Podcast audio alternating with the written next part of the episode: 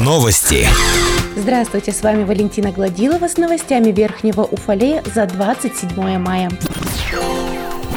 До конца мая подрядчик не успеет устранить все недочеты и недостатки на городской набережной. На данный момент идет переукладка плитки. Заново отсыпается основание и укладывается плитка. В ближайшие дни должны привезти облицовочную гранитную плитку для подпорных стен. Представитель подрядчика говорит о том, что по очевидным причинам и в связи с большим объемом работ исправление недочетов не будет завершено к концу мая. Работы будут продолжаться до полного устранения недостатков и пока комиссия от заказчика, а им является администрация Верхнего Уфале не примет выполненные работы.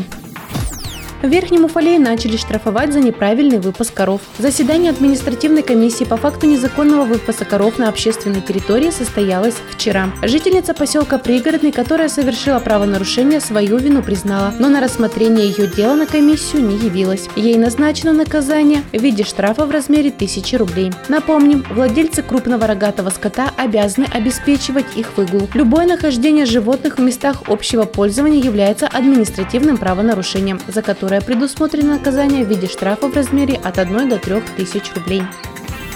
Спектакль про лесную нечисть под названием «Переполох на болоте» станет крайним в этом театральном сезоне. Его премьера запланирована на 1 июня. Добрая история для всей семьи расскажет о том, какая на самом деле жизнь на болоте, на что готовы болотные жители ради своей мечты. На данный момент в театре «Вымысел» проходит репетиционный процесс. Четверг состоялась очередная акция по сдаче крови. Мобильный пункт работал в микрорайоне железнодорожников около вокзала. По информации представителей мобильной службы сдачи крови, желающих сдать кровь было 105 человек. В кровосдаче приняли участие 78 уфалейцев. Банк крови пополнили на 36 литров.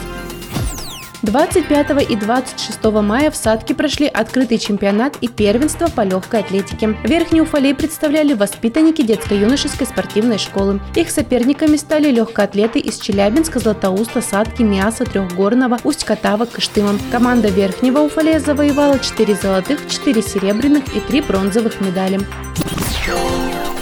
Наш выпуск завершен. С вами была Валентина Гладилова. Уфалей информбюро. Пока.